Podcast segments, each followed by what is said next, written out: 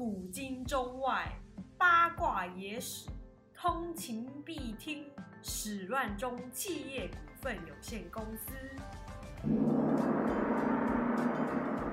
各位股东，大家好，欢迎来到始乱中企业股份有限公司的频道。我们的频道主要在讲一些历史冷知识以及我们想聊的主题。那我是姚丸，我是年年。那我们今天要讲的主题是血腥母亲节，让你更敬畏你的母亲。要直接进入正题吗？好啊，要聊一下，聊一下我小时候印象深刻的一件事情，嗯，关于我妈妈的故事。讲啊，就是那时候我好像才幼稚园吧，还是比幼稚园更小。嗯，然后不是都会不小心尿床吗？嗯 然后我妈就很不爽，嗯就把我家所有的床垫都丢掉了。啊，真假的？从此之后，我们家就是睡着草席睡觉，就是那种宿舍用的那种阴扁密扁的扁扁的那一种草席睡觉。可是你只尿一次而已啊，一定是不止尿一次啊，反正 就到底是，尿几次？要让妈妈发火。反正就是从那一次之后，一直到现在，我家的床永远都是那个薄薄的床垫。然后经过我们睡了这么多年，那个海绵那一面都扁掉了，我们就只睡草席。所以我对床很不挑。原来是这样啊！对，哎、那你还记得你尿床的时候做的梦吗？会梦到很想上厕所啊，哎、我是梦，或者是梦到去海边之类我梦。到我在床上，床船船上，我梦到我在船上，然后突然间扑通掉到海里，就在水里了。那你妈有说什么吗？没有说什么啊，还是你就默默的，就是整理好一切？对，我就自己默默的去换内裤、换裤子。跟我妈早上起来就，嗯，这小孩怎么会睡在我旁边？因为我不能睡。那这个时候呢，就有一个东西非常的重要。如果当初我们家有买防水型保洁垫，我的床就不会被丢掉了。那就进入我们的烟配主题。小竹乐部的天丝防盲抗菌防水保洁垫系列呢，是使用一百 percent 的天丝表层，源自天然的植物天丝纤维，所以它是一个很温和亲肤，然后排湿透气、防盲抗菌的。安安超部分，我以为我已经变成安安部分跟我差不多吧？然后它就是你可以整件丢进洗衣机里面洗，所以有保洁垫的话，还需要铺床单吗？建议要铺，但是因为小竹乐布这一款呢是很亲肤的，不铺其实也很好睡，因为外面市售那种比较便宜的，它是有种塑胶布材质，对，所以你翻身的时候你会有那个塑胶袋的声音在摩擦。但是这一款天丝的呢就不会，而且它又是白色的，所以我有一阵子都是直接用它来当床单睡觉。哦，然后那一阵子我房间的质感就提升很多，所以它就可以把你的房间变成一个日系、韩系的简约风格这样子。然后很柔软是吗？它就是比棉再更柔软，但是它又很透气。我自己是会直接铺着睡。然后像我自己呀、个人接触保洁垫的时候是从外宿的时候开始，为什么？因为你外宿，房东几乎会付床垫嘛，对，但是你不知道上一个房客的使用习惯是怎样，所以我就会铺一个保洁垫，做一个心安的动作。然后那个母亲节优惠哈，一直到呃五月十六号那个礼拜，保洁垫啊，那两件都三千块。就是如果你家里面有一个单人床，一个双人床，你就可以直接买单人床跟双人床的尺寸，那就是三千块。皮肤是比较敏感型的话，你使用这个保洁垫的话，就不会有那个过敏的困扰，是吧？是的，因为它有防螨抗菌的功能在。哦，那这样防螨的话，那你家会不会过敏？就是对啊对啊敏的话，哦，那还不错。就是我们的优惠期限一直到下礼拜日，要买又快哦，论尺寸哦。那我会把购买链接放在下面，你们再自己去点开资讯栏。送给妈妈也送给自己，是的呢，两件任选尺寸三千元。嗯，好，夜配结束，那我们就来进入正题讲故事啦。其实我们会来做这一集，就是因为母亲节快到了嘛，对啊，就要跟风跟时事来讲一些关于母亲的故事。但是呢，已经我们不想讲什么孝子 因为感觉很多人会讲啊。孝子慈母的故事太八股了。嗯，孟母三迁，还有那个眼睛发炎，然那是那是后用舌头去舔。爸爸，那是爸爸。哦那是爸爸是爸爸。你竟然听得懂在说什么？哎哎，那不是胡适爸爸，胡适爸爸捡橘子的，是他，那也是他妈田野。对嘛，对嘛。对对对对对对嗯嗯对对，嗯，好，就是历史上其实也有很多伟大的母亲，但是呢，人家说天下的妈妈都是一样的，你同意这句话吗？我不同意。我邻居妈妈跟我妈就很不一样。我也觉得，从以前就很纳闷，为什么我们就一定要唱那一首歌呢？而且每到母亲节都一定要唱一下。哪一首啊？天下的妈妈都是一样的，你没有唱过这首歌吗？没。有哎、我以前都会被迫唱这首歌，哎，给你妈听吗？表演就是爸爸妈妈来，然后我们就要还在那边拍手的。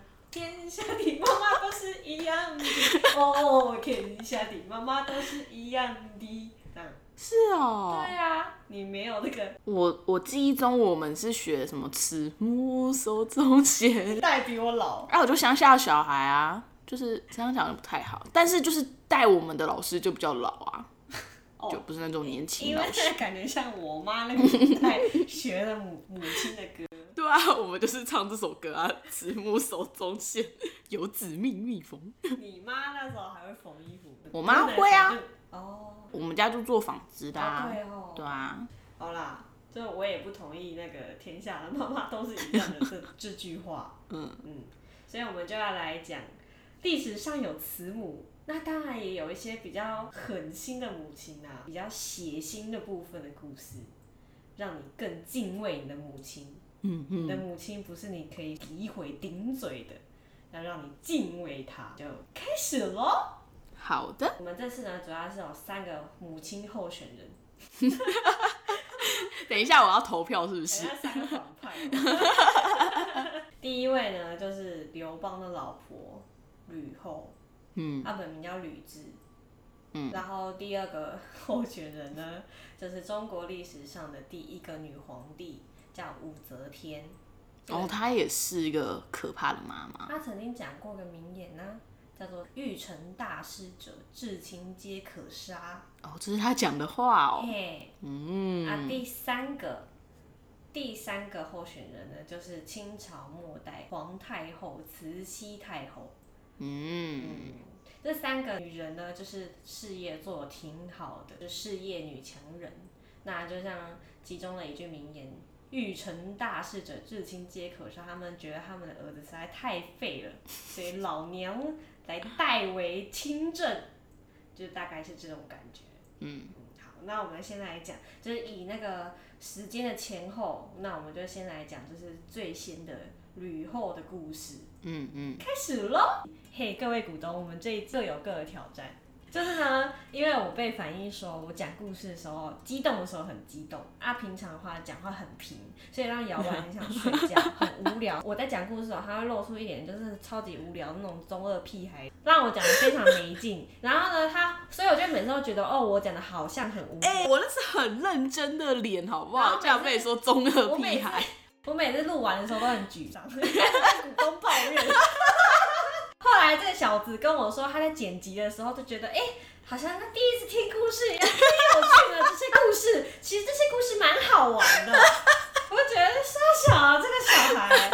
就怪我说他，因为我讲话太平了，他觉得很无聊，会飞到，会放空。好，那我现在我我现在要跟股各位股东发起一个挑战，就是我今天讲话，我要像迪士尼公主一样，每讲话铿锵有力，每一字每一句都会让你联想到那个故事的背景。所以年年的挑战就是我讲话要有情绪化，嗯，嗯，情绪化说故事，我觉得情绪波动很大是一件很累的事，哦，是啊。对，所以我尽量不要。所以我每次都想说，算了啦，你要讲故事讲那么久、哎，我就不要要求你声音要有一些变化，怕你累着。我每次录到后面的时候，我都声音沙哑，我自己听到都觉得我的喉咙好可怜。好啦好啦好啦，哎、那你要讲一下你的挑战。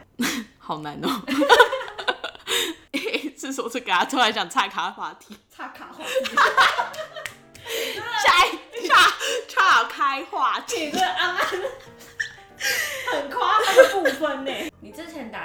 给厂商的时候，好像因为你都会用业务用的声音跟他们讲话，所以好像很多厂商他们都会再确定一下你是你是不是有啊。真假的？你自己忘记这件事情，为什么是我记得？原来大家认不出我的业务声音哦。对啊，就你业务的声音跟你面试的声音是不一样的。然后你就喂你好，就跟你化妆去参加办活动的时候一样，然后你都不知道他们惊恐的脸。有那么夸张吗？有啊。那你觉得我今天要用什么声音讲话呢？那你就这是 A，这是 B。这是 C。B 跟 C 我是分不出差别，但是我是蛮想看你用 A 这个声音讲一整，看我什么时候会想要打你。好啊，那我们就挑战开始喽。可是我觉得这个声音很难笑哎。如果你笑的话，会怎么发出声音？哈哈哈哈好讨厌，自己自己被自己的笑声逗乐。那你准备好变成迪士尼公主了吗？好哟，那我们要来开始讲第一个坏女人的故事。啊，好坏哟！那我们要赌约吗？要赌什么？如果我挑战失败的话，下一次要由我主讲。哇，真期待啊！那如果是我挑战失败的话，你要负责剪接。哇，真可怕！那如果我们都挑战失败，我们就都要各拉十个股东进来入股。真可怕！好，所以那我们要怎么判定我们成功还是失败呢？我很明显吧？所以是我们各自判定吗？说我要自己，我们我们看有没有对起自己的良心。好，那我们挑战开始了。那我们就要开始来讲第一个坏女人的故事，是吕后啊。吕后呢，她其实就是刘邦的老婆。刘邦，你记得是谁吗？就前面前几集，嗯，我说那个项羽很厉害，武功盖世啊。另外一边那个刘刘邦，对，刘邦就狒狒那个刘邦，有龙颜的那个刘邦，嘿，有印象了吧？有。好，那我们今天就要来讲他的老婆吕婆。刘邦跟他老婆其实结婚这个过程也是蛮特别，他们不是相亲认识的呀？不是哦，就其实刘邦他在。我真是受不了我自己这个声音。其实刘邦呢，他一直都是一个地痞流氓，他一直到四十岁的时候都没有结婚，嗯，就是一个没人要的单身汉。你就可以知道他多么混他的日子，当个亭长，感亭就是那个凉亭的亭，就是相当于里长这种感觉。嗯嗯，你用那个。你用那个无聊的脸，然后发出那个声音，我真的觉得超违和。哎呀，这个挑战好难呢。好吧，我继续讲。反正他就是一个庭长，就是一个里长，概念他没有老婆，但是他有一个私生子。他不是没老婆他没老婆，但还有私生子，他就不他就不结婚了。对，但是他其实人缘很好，然后他每次去喝酒的时候，他都赊账，就是老板，我年底再付，但他从来没付过。但是因为他人缘很好，就是他个性就是那种很容易会结交到朋友的人，所以后来那个酒店老板就会发现说，哦，每次刘邦一来的话，过没多久就会很多人群聚在他的酒馆里面，就是大家都要找刘邦喝酒，一起玩乐。他就是一个很会带动气氛，然后大家一起玩的那种很炒热气氛的人，所以。每一次酒馆老板就会想说，好啦，他帮他带来那么多生意，就想说，好吧，那就算了。到年底的时候，他们就会把那个账本撕掉，就说，好，那刘邦不要付钱了，多好啊，就靠人格特质吃遍天下，就是现在的 KOL 了。啊，有点那种感觉，互惠的关系。嘿嘿嘿嘿。那个时候刚好有一个大商人，他就姓吕，叫吕公，他那时候就带全家逃到那个沛县，沛县就是刘邦的家乡。然后沛县的县令跟那个大商人吕公就是交情很好，所以他就要帮他办一个宴会去接待他。刘邦呢就去参加那个接待宴嘛。那时候接待的人是就是后来的宰相萧何啊。那时候有一个小官员叫做萧何，嘿，他后来就是汉朝的宰相。啊，那个时候刘邦他在排队要签名的时候，他就看到里面的场景嘛。就有分堂上跟堂下，然后 VIP 席的没错，然后食物也比较好。啊，堂下的人就是大家随便站着坐着，但是那个椅都没有什么椅子之类的。嗯，他就问萧何说：“为什么有些人坐在堂上，有些人坐在堂下？”嗯，他就说哦，你前一千以上的话，你就可以坐堂上；啊，你前一千以下的话，你就只能坐堂堂下。就那个是在买 VIP 门票吗？没错，就是开宴会，他们那个时候也是这样。嗯，然后刘邦就跟他说：“那你记一下，我刘邦一万。”哇，然后他就说：“我之后再给。”他就进去了。那萧何就也乖乖很老实，就是写刘邦一万，然后他就大喊刘邦一万啊！那时候前一万的概念呢，大概就是差不多一个人六十天的伙食费。哇，嗯，他就写说一万，他就进去，他就直接坐在最高的那个堂上最高的那个位置，然后就旁若无人，就好像他真的付了一万一样，然后就开始跟其他的人就是吃喝玩乐聊天，就融入在里面。嗯，可是呢，因为萧何不是大喊说一刘邦一万，大家都在看他到底什么时候要付那一万。后来宴会结束，这个人还是没有付钱。宴会结束之后啊，那个吕公，嗯，吕公就整个宴会就一直在看，其实大家都在观察刘邦啦。后来结束之后，他就叫那个刘邦过去，他就说：“哎、你这个人蛮特别的哦，我帮你看相。他说你这个人面相不凡。我们还记得，你还记得我们在讲面面相的那一集的时候，有讲一下大家刘邦长怎样吧？他长得像龙，没错啊，他长得像龙，左骨七十二黑子，所以他就长得很特别。他就说你这个面相非富即贵，嗯，而且他有一个云气叫做天子之气，就是总会有一种天子之气飘散在他头上，走到哪那个天子之气就走飘到哪，他就看到那个天子之气。嗯，他就说：“我刚好有一个女儿，待字闺中，就是刚好是适婚年龄，我把我女儿许配给你，可以吗？”他就说：“哎呦，我来吃个好料，没付钱，然后还有个美娇娘，挺好的。”他就说：“好啊，当然好啊。”然后就把他女儿嫁给他了。其实这个婚事呢，公的老婆其实不是很开心，因为吕公会看相嘛，他那时候就有看他女儿，就女儿就吕雉，就说你你说我的女儿有富贵之相。可是那时候沛县的县令，他为他的儿子求亲的时候，你都不答应了。爱，一个小小亭长，你怎么就会想要把我女儿嫁给他？可是呢，吕雉同意了。嗯，吕雉她那时候其实才二十岁以下，因为人家说适婚年龄嘛，所以差不多可能就是十五岁到十七岁。嗯，但是那个时候刘邦四十岁哦，但是吕雉同意这个婚事。吕雉在想什么啊？我们就推测说，吕雉她可能也是会看相的，啊她知道这个人长相龙不简单，她是看得到天子之气的人。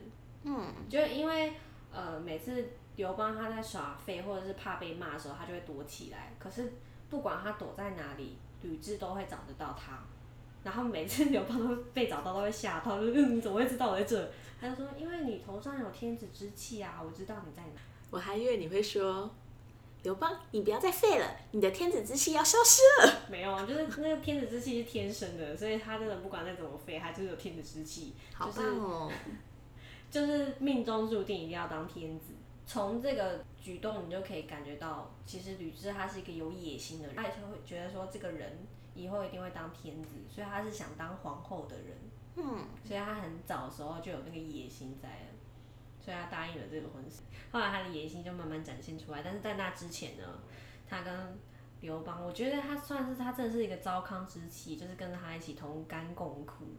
嗯，因为刘邦他就是个小小里长嘛，所以真的是他本来是富贵千金呢，后来就直接下嫁给四十岁的小小里长，就跟他一起过的那种农村的生活。而且我一定要讲一下他前他们前面那个吕雉下嫁给刘邦，然后在当农村农妇的时候，其实也蛮真的蛮可怜的。她老公真的有够废，她有一个工作是，她要押解囚犯，嗯，去修皇陵，就是要带着囚犯一起走很远很远的路，到很远的地方去修皇陵。就那个路程可能要到什么两三个月都有，而且那时候那个路途是非常痛苦的，就是你去修皇陵是件很痛苦的事情，那你走那一段路也是蛮痛苦，要走很久，而且那时候囚犯他们路上的那些伙食是要自己准备的、哦，没有人会帮他提供哦。哇哦，所以很多人只要想到说，我为什么要自己准备粮食，然后还要过去做苦差事，我有病嘛？所以在押解途中就开始有很多那个囚犯就会逃逃跑，嗯，然后他们没有上那个脚镣手铐，就可能那个你知道刘邦做事就是就是耍耍的啊，就是很随便啊的那一种。突然间，哎、好像少一个，哎、怎么少两个？哎、少三个，他就算了一下说不对哦，这样子就算我准时的，我们我准时把这些囚犯送到皇陵去，囚犯也都没有喽。照这个速度逃走的速度来看的话，他觉得说，那他干脆就不要送去了，反正囚犯都逃跑了，他干嘛送呢？嘿，嗯，所以他就干脆就是把这些囚犯就聚集过来，然后请他们就是喝酒吃饭，然后吃的开心，就说好吧，那你们逃跑吧，什么鬼啊？就是这种人，嗯，反正你就已经逃跑了一些人了，啊，我没有办法把你们完整的送去皇陵去，你们就一定会在路上都逃跑，那就算了，那我不要送了，你们就吃饱喝足，你们走吧。啊，那然后囚犯就反而就开始担心刘邦，就说啊，那我们逃跑的话，那你怎么办呢？刘邦就说啊，我也只能逃啊，不然怎么办？然后那些囚犯就说啊，既然我们都要逃，可是我们也不知道我们要逃到哪里，不然我们就跟着你好了。所以哇，其实一直以来，楚汉相争就是有因为刘邦这样的个性，就慢慢聚集起一些人跟随他。有个莫名其妙的。你觉得莫名其妙吗？你是说哪一段你觉得莫名其妙？囚犯怎么会这么有怜悯之心啊？他 们是囚犯呢。没有，因为那个时候那个秦朝的立法非常的严格，所以其实你根本没有做什么，哦你就会被抓去当囚犯。有时候可能你只是一个有做错事的人的邻居，嗯你就要去修皇陵，你懂吧？嗯，你懂那种做法。没错，没错，没错。所以他们很多其实都是很无辜的，其实没干嘛，就只是住在隔壁，嗯，他们就要被抓去修皇陵。所以他当然想逃跑，因为你还要自备粮食。所以那些人说：“那我跟着你吧。”然后，呃，刘邦就说：“好，反正我现在哪里也不能去了。”所以他们就躲在一个沼泽区这个地方，就有点点像像当小强盗那种感觉。啊，他们那时候的那个食衣住行由谁提供呢？就是每次刘邦躲在哪都找得到吕雉，所以吕雉她那时候已经生下两个小孩了，就一个就是后来的汉惠帝，另外一个就是鲁元公主。她她那时候要在家里，她养两个小孩，她还要去供她的老公囚犯吃住，像一个单亲家庭一样，她赚钱养家养小孩，然后还要提供那些食衣住行给那个躲在躲在城外的老公。你不觉得实在是有够不简单啊，是不是？是不是？而且她那时候还要侍奉公婆，就她一个人。哇哦！刘邦他那时候逃走之后，就有政府官员要来抓刘邦，他不在家嘛，所以抓谁？抓吕雉啊！吕雉就变阶下囚了。她从贵族千金后变成农村妇女，之后变阶下囚，而且甚至她在囚，她在监狱里的时候还差点被侵犯，后来被救了。你不觉得这个人真的是很可怜嘛？然后她老公就一直在外面那边 玩耍睡。死了。后来嘞，对，而且他不止一次被抓。后来真的楚汉相争到很激烈的时候，哦，这时候又要讲那个楚汉相争到很激烈的一个状况。有一次就是呃刘邦跟项羽对打，然后刘邦被打得很惨，他就要逃跑。嗯然后他那个他的下属就驾车带着他逃跑，就在路上遇到儿女，就是那个汉惠帝跟鲁元公主。嗯然后他的帮他驾车那个人就把那两个小朋友就是一起接上车车子里面一起逃跑。刘邦就差赛，他就很怕项羽追到他，因为你他就觉得说哦，你干嘛要增加人口？因为增加人口，马车就会马马就会很吃力，就会走得比较慢。嗯，他就把他两个小孩踢下车，他们只是个小孩，那他就把他踢下车加起来重量没有一个成人重吧？他就把他们俩踢下车。嗯，然后他下属就说：“你干嘛踢下车？是你小孩耶！”所以又把他捡回来。捡回来之后过没多久，刘邦又把他踢下车，总共这样踢来捡回，踢下去捡回来，踢下去捡回来，总共三次。嗯，后来就是他下属就跟他说：“你再怎么急，马车的马速度就是这样，不会差一两个小孩，好不好？你不要再把你的小孩踢下去了。然后后来就是刘邦就想说，好吧，如果他杀了这个下属的话，就没人帮他驾车，那好吧，他就隐隐忍，嗯，好吧，就勉强容忍他小孩坐在他车上，跟着他一起逃亡。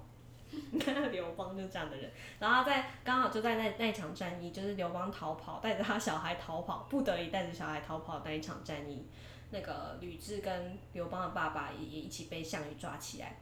嗯嗯，所以他吕吕雉真的是从以前就是跟着刘邦同甘共苦，而且刘邦是个没义气的人，就是抛家弃子。后来好不容易就是经过交涉之后啊，吕雉终于被放回来。就他放回来，回到家乡的时候，他看到刘邦竟然娶了一个小老婆，在他在当人质的时候，这个老公吼竟然娶了一个年轻貌美的歌姬，嗯，当妾，然后新婚热烈的很爽，还生了一个小孩，叫做刘如意。乐色，你可以懂他心中的怒气吗？嗯，他是慢慢的黑化的，都是她老公逼的，所以。其实讲人家前面故事，可能就会之后比较可以理解他黑化的过程。后来刘邦当皇帝的时候啊，他就觉得说，哎，刘如意长得蛮像我的，很有眼缘啊，所以他想要废掉太子，立那个刘如意为太子。嗯，他想要废那个汉献帝。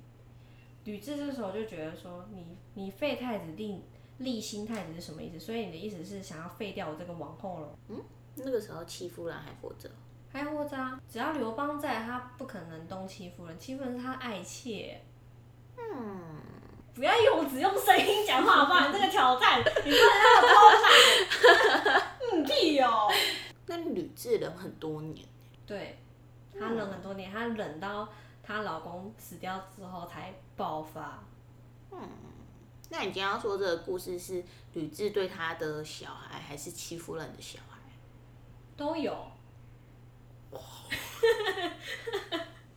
自己的小孩，欲成大事者，至亲皆可杀。嗯，所以才说血腥母亲节。那时候 怕到直接在那个家里的那个大梁直接挂那个白领，只要看到那个死者来他家，他就会立刻把头挂那个白领，说不要动，不要动，我要自杀了，我自杀。怕成这个样子。所以就那个白领就像家中的家具摆饰一样，就是随时挂在那边，然后看有人就吓死，立刻把脖子挂上去。嗯，只是就是那么的怕。吕雉到底做了什么？对啊，吕知道做什么呢？好，后来等到那个刘邦真的死去之后，就是汉惠帝继位，就是他们的大儿子继位。嗯，那吕后就专政，因为那时候那时候的汉惠帝其实蛮小的。汉惠帝他是一个个性就是非常善良、温柔的人。嗯嗯，像到谁啊？都不像耶，隔代遗传吧？不知道，不知道想到谁。他是一个很善良的人，所以所以他妈妈有时候觉得哦，这个人你不要那么善良好不好？就觉得很烦。嗯，像那个时候就我。之前不是有说刘邦有一个私生子，嗯，那个小孩叫刘肥，肥就是胖子的那个肥胖的那个肥，所以他算是大家的大哥哥吧。可是因为他是非婚生子，所以他不是嫡长子，他就是庶长子。嗯，啊，那个汉惠帝他是一个很善良的人，他就觉得啊，你年纪比我大，虽然我是嫡长子，但是你年纪比我大，你才是我哥哥。所以他虽然身为皇帝，他还是就是很尊敬这个哥哥。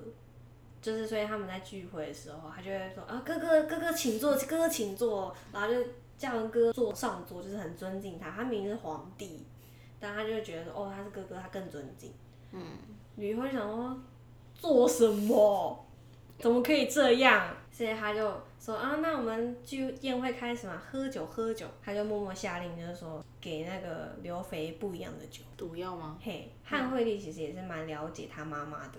嗯，那时候酒来的时候，他可能就感觉到给刘肥的那一杯酒不一样，所以他就帮刘肥挡酒，就拿着刘肥的，就换成是刘肥要接酒，挡掉他酒，就拿起刘肥的酒杯说：“哦，那我敬母后身体健康什么什么的。”然后就要喝掉那个酒。吕后就吓到了嘛，危急之下就赶快把那个手打掉，把那个酒杯打掉，就化解掉这一段。刘肥就觉得，呃，这一段在演什么呢？他觉得有意啊，他觉得很奇怪，这两母子在做什么，在干嘛？所以他就说，呃。那我先回家了。对，我不胜酒力，身体不舒服，身体为恙，我我先走了。这样，他走出那个宫殿，不代表可以走出整个宫体。吕后就派人就跟他说：“大王且慢，就不让他出去。”他以为他可以成功出城，那没办法。一个臣实就说：“那我献给鲁元公主，就是那个吕后的女儿，我献给她当礼物。”后来吕后才开心，然后才让刘肥离开。他献给他。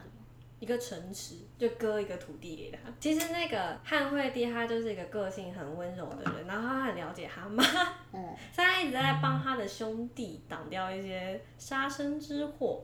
但是像刘肥这件事情是成功的嘛，但是也有失败的，嗯，就是那个刘如意啊，就是欺负人生的那个小孩，吕后她一直看不爽这两个母子，嗯，对，呃，刘邦死去之后啊，吕后就直接把。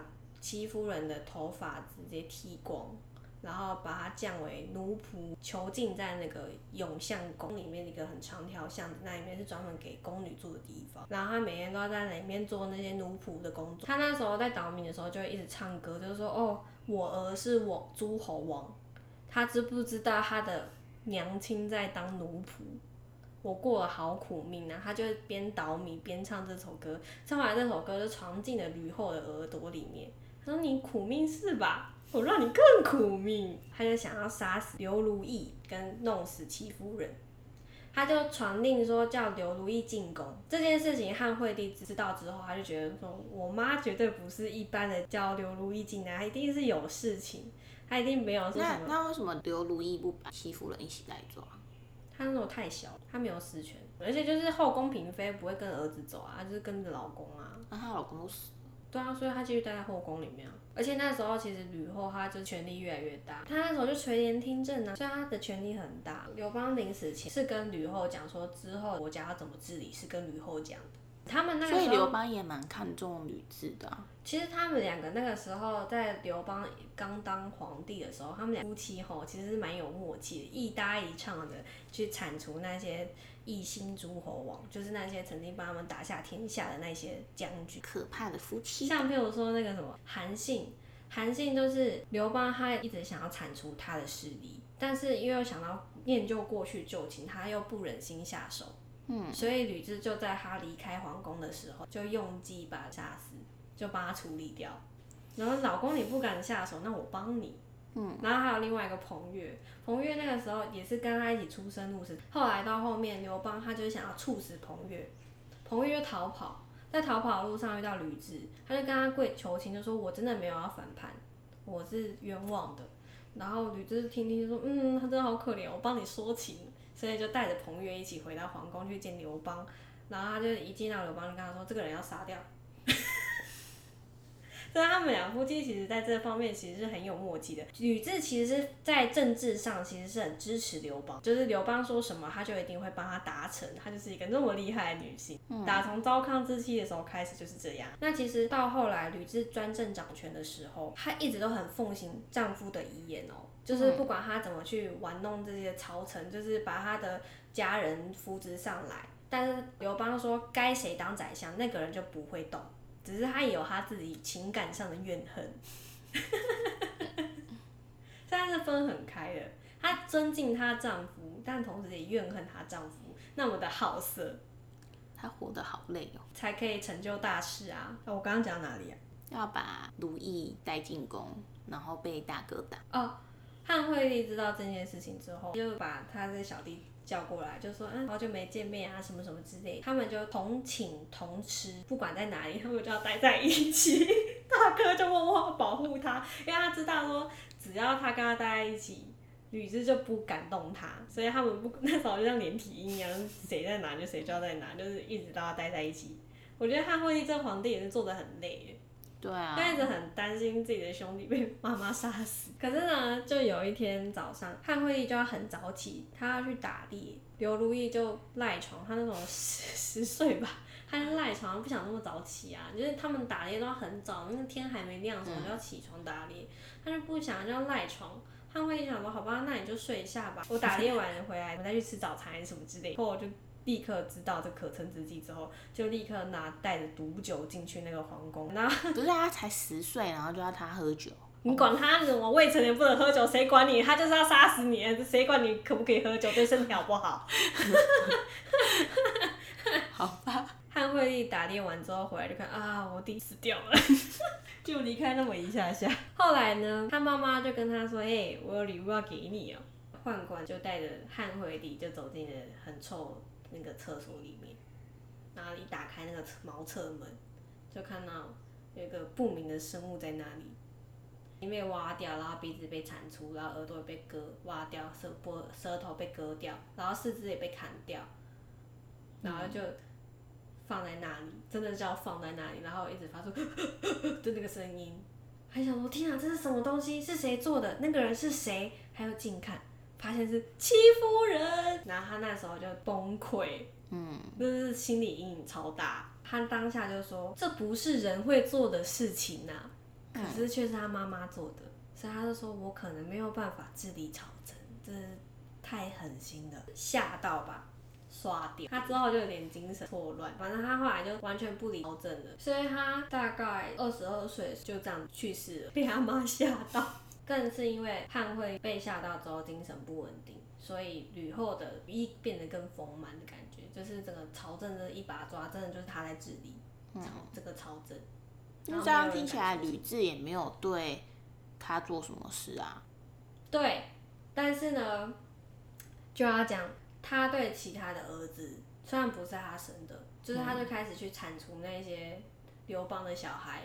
嗯，就我刚刚跟你讲的刘肥，不是刘肥就算刘肥算 safe 的，还有我跟你说的那个，嗯，刘如意，不是，就是其他的小其他小孩，他们也被封成。诸侯王，然后他们都很害怕吕后会杀死他们，所以他们就把白绫挂在那个大梁上，有没有？所以挂白绫的不是汉惠帝哦，不是，是其他诸侯王，哦，就是其他刘邦的，就是汉惠帝死掉之后，更是政权一把抓嘛，他就要扶植他的家人上位，所以就分分封了很多女性诸侯王，然后他为了要巩固势力的话，他还会派他们家的女眷嫁给那些诸侯王。当妻妾，这样不就是亲戚嫁给亲戚吗？是啊，是啊，是啊。其实汉惠帝的王后也是这样哦，就是鲁元公主的小孩，其实就是汉惠帝的外甥。这个是吕后配婚事，汉惠帝就不想要啊，他说我干嘛要娶外甥女？对啊，他吃不下去啊。那他真的有吃吗？他没有吃，就是有记载说那个时候后来王后死去之后，他没有去检查，就会发现他还有处女之身。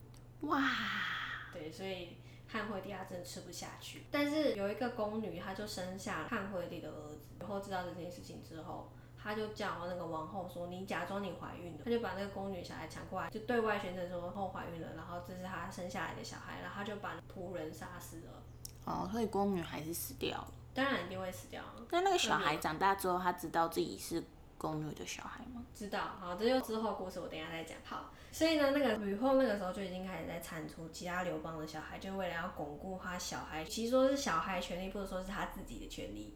嗯，所以他那时候就是会把家的女眷下嫁给那些诸侯王，然后诸侯王不得不收啊，收了之后就等于说哦有间谍，所以有一些亲王他们就是被那些妻妾给陷害，瑜伽的那个老婆就会举报，就说哦这个诸侯王要谋反，谋反，我老公要谋反，这我老公是是我老公要谋反哦，然后。然后，吕后就派兵去抓那个诸侯王，然后可能有些就是被囚禁到饿死啊，那有些是惶恐，是随时准备 stand by 要自杀，所以很多不是被搞死就是自杀死掉了。刘邦有八个儿子嘛，后来 在整个那个政治斗争当中，最后只剩下两个儿子，最后剩下第四子跟第七子。为什么他们两个没有被干掉？有一个汉文帝，他在边陲地带，他一直就是不问世事，所以没有威胁。对啊，另外一个他算是比较幸运的吧，我觉得怎样？就是大难不死啊。我还以为你是要说吕雉也看到他们什么天子之气什么之类的，然后就放他们一马。屁啦，天子之气更要杀吧。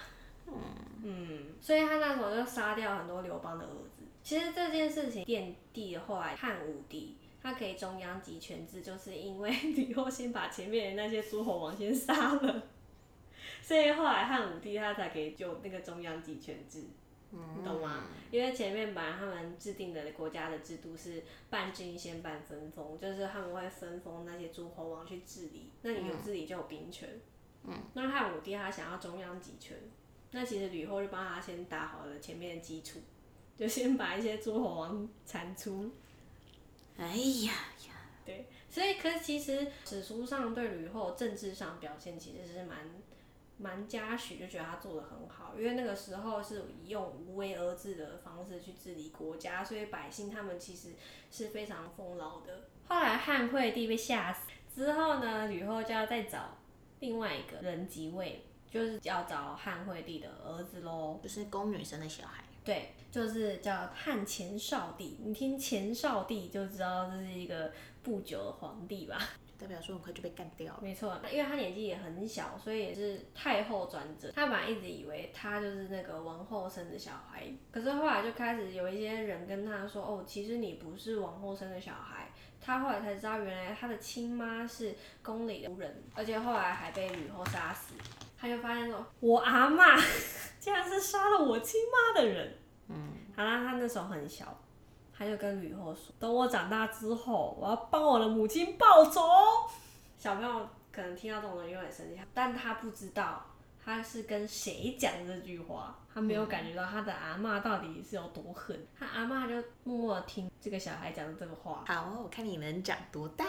对，没错。他就有一天，他就跟那个朝廷的臣子就说。哦，那个汉前少帝吼，身体好像不太好哦，他好像精神状况也不好，所以呢，就把他请去那个永相宫里面，就让他待在里面，不要让他出来。皇帝精神不稳定，所以我来代为治理朝政吧。所以他就这样被废掉了。过没多久就被杀了。后来呢，立了另外一个皇帝，叫做汉后少帝，也是他小孩叫刘毅。就他真的就是名副其实的傀儡皇帝，因为他真的就是被软禁起来。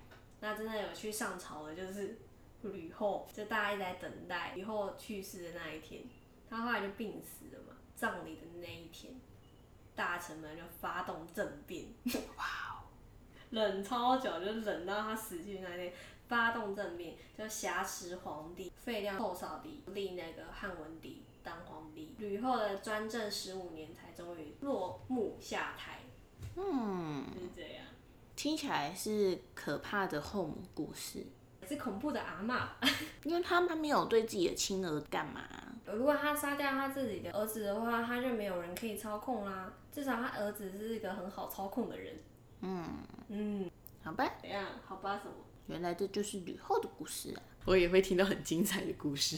这很精彩吧？就也不是对自己的小孩啊，这样你就是觉得还好吧，不会杀自己小孩，还好吧？对啊，就像是那种培养接班的一样啊。他没有要培养接班人啊，他要自己掌掌权啊。当傀儡皇帝的人不要太多意见，就 就是找一个人挂名而已。嘿，就是不合他意见，废掉一个立新的。其实这三个其实都这样，只是后来武则天真的受不了了，不演了，自己直接当皇帝。你觉得他算坏母亲吗？我觉得也不算坏母亲啊，就是有野心的人啊。要怪只能怪他儿子太善良啊。对啊，如果他儿子也跟他一样很有野心，就可以互相扶持。讲扶持吗？可是，可是如果他很有野心的话，那其实就不会有机会给吕后掌权啦。嗯。所以就会变成说儿子跟太后大乱斗哎。啊，这是吕后的故事。把自己儿子吓死，还又杀了自己的孙子，好可怕的人哦！哎，那是他亲孙子啊，这真的是很妈吧？那我们本来是说要讲三个妈妈的，但因为发现时间太长了，所以我们就分成上中下来讲，就这样。这就是上集的吕雉的故事。那敬请期待下一集武则天的故事。拜拜，拜拜。